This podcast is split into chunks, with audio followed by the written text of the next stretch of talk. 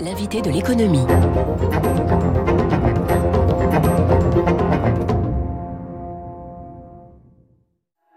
Avec Del Sol Avocat. Del Sol Avocat, donnez toutes les chances à votre entreprise. Il est 7h15 sur Radio Classique. Bonjour Christian Saint-Etienne. Bonjour. Économiste universitaire. Alors l'Ukraine, on y reste avec un focus particulier grâce à vous sur l'économie de ce pays de 45 millions d'habitants. Je regardais le, drapeau du, pays euh, jaune et bleu qu'on voit flotter un petit peu partout. Euh, le bleu pour le ciel, le jaune pour la, la campagne, le blé, les céréales tout est résumé en quelque sorte dans ce drapeau national, Christian. Oui, d'une certaine façon. Euh, L'Ukraine, l'année dernière, c'était 75 millions de tonnes de production de céréales. Alors, il faut savoir que pendant toute la période soviétique, euh, l'Union soviétique arrivait à peine à se nourrir et à importer beaucoup. Depuis la transformation de l'ex-Union soviétique, euh, l'Ukraine est devenue un grand, un très très grand producteur de céréales. Mais surtout, la particularité de l'Ukraine, c'est qu'elle exporte les deux tiers de sa production. Donc, c'est un concurrent majeur pour les producteurs européens et particulièrement la France. Il faut, faut, aller voir sur place. Il hein. faut voir les les terres noires, les, grosses terres noires, le, ce qu'on appelle le, le tchernosium, la, la couche d'humus très épaisse hein, qu'elle dispense euh, des, de coûteuses installations d'irrigation.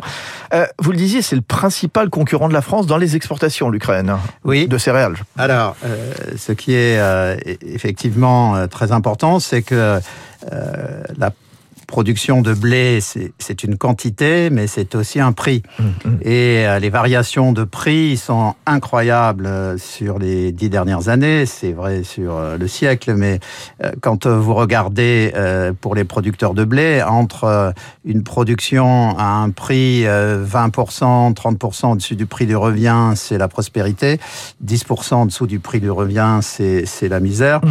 Donc, les, la situation des producteurs de céréales euh, dans l'Union européenne dépend beaucoup des récoltes euh, dans, en Ukraine et dans le reste de la Russie. Euh, on pourrait imaginer, alors bon, je ne sais pas si c'est tout à fait, tout à fait le bon moment, hein, mais au cadre d'un rapprochement avec l'Union européenne, il y aurait des partenariats à nouer justement entre Kiev et Bruxelles sur le front des céréales? Alors, sur le front des céréales, euh, il y aurait certainement euh, une réflexion à, mener, euh, qui a été menée d'ailleurs au début des années 2010, parce qu'on se souvient que c'est la décision du 21 novembre 2013 de ne pas signer l'accord d'association entre mmh. l'Ukraine et l'Union européenne qui a conduit au maelstrom euh, actuel et euh, dans un dernier temps à l'élection de l'actuel euh, président ukrainien. Mais le point, le point central, c'est que c'est toutes les discussions sur l'entrée éventuelle de l'Ukraine dans l'OTAN qui ont accéléré la volonté de la Russie de reprendre le contrôle de son environnement proche. Et c'est ça qui, aujourd'hui, provoque la crise incroyable dans laquelle nous sommes, euh, il faut quand même rappeler sur le plan euh, géostratégique que si dans les années 70, le Mexique ou le Canada avaient eu des velléités de rentrer dans le pacte de Varsovie, on imagine parfaitement la réaction des États-Unis. Donc euh, là, que la Russie ne souhaite pas que l'Ukraine entre dans l'OTAN, c'est quelque chose dont on peut parler de manière rationnelle. revenons sur la, scène économique, parce que pour bien comprendre l'Ukraine, c'est le deuxième pays le plus grand d'Europe après la Russie. En fait, il y a deux Ukraines, Christian Saint-Etienne. Il y a l'une tournée vers l'Europe, l'Ouest, très polonais très austro-hongroise, Lviv, d'ailleurs où s'est installée l'ambassade américaine depuis euh, depuis hier, et puis l'autre très industrielle, tournée vers la Russie, bah, c'est Dnipropetrovsk, c'est le Donbass. Voilà.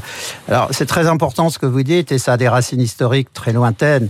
Il faut savoir, euh, si on ne le sait pas, on peut pas comprendre la, la profondeur de cette crise, qu'en réalité la Russie est née en Ukraine. Euh, c'est la principauté de Kiev qui est à l'origine de l'histoire russe moderne. La... Et, de l'histoire aussi euh, orthodoxe, religieuse de, de, de toute cette région. Nous avions, avec la de, par exemple, Si vous remontez au XIe siècle, c'est la principauté de Kiev qui est la grande puissance d'Europe centrale. C'est un État qui va de la Baltique à la mer Noire. Bon, ensuite, euh, au XIVe siècle, justement, comme vous le disiez, la Pologne a annexer la partie euh, ouest.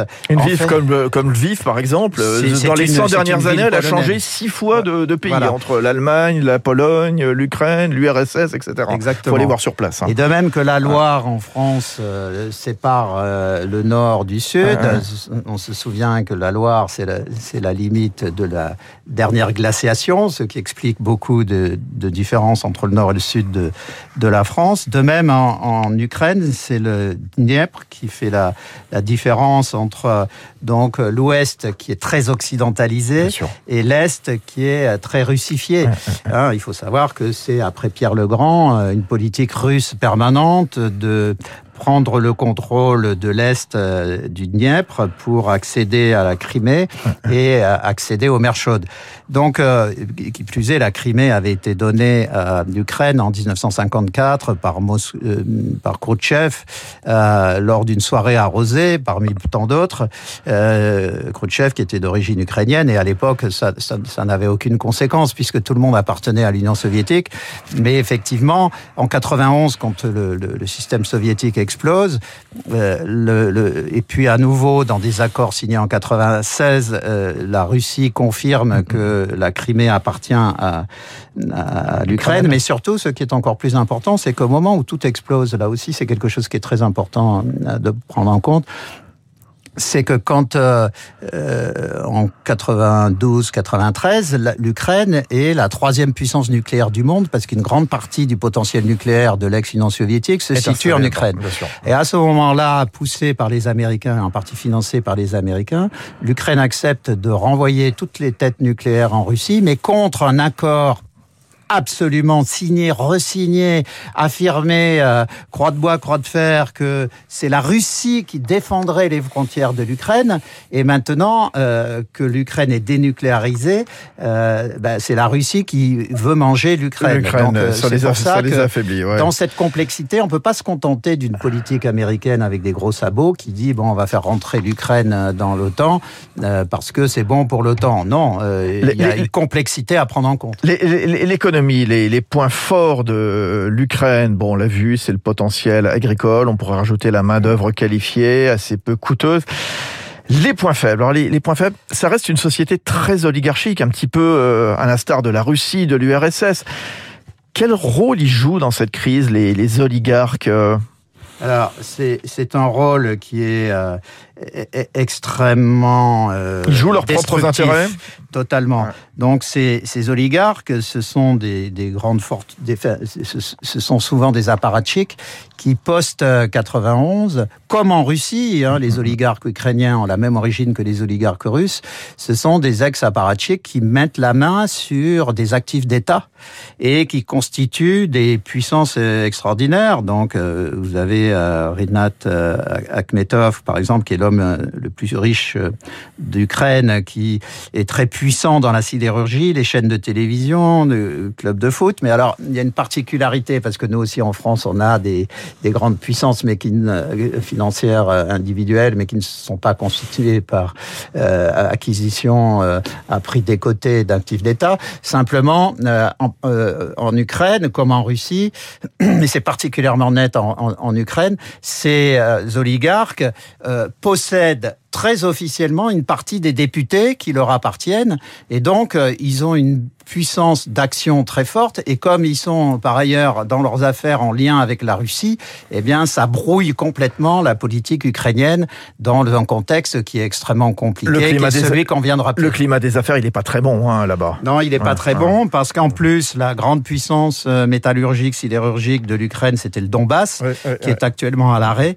Donc euh, néanmoins, il y a une capacité technologique euh, très importante. Il y a un essor du numérique euh, significatif en Ukraine. Il y a des restes très significatifs de l'industrie militaire. Donc, euh, on pourrait imaginer un accord où l'Ukraine ne rentre pas dans l'OTAN, mais où il y a des liens très forts qui sont noués entre l'Union européenne et l'Ukraine. Merci Christian Saint-Etienne, toujours passionnant, économiste, universitaire sur Radio Classique ce matin, 7h24. Dans un instant, le fait politique avec David Doucan. David Doucan qui va nous dire s'il y a un vote caché en faveur de Zemmour.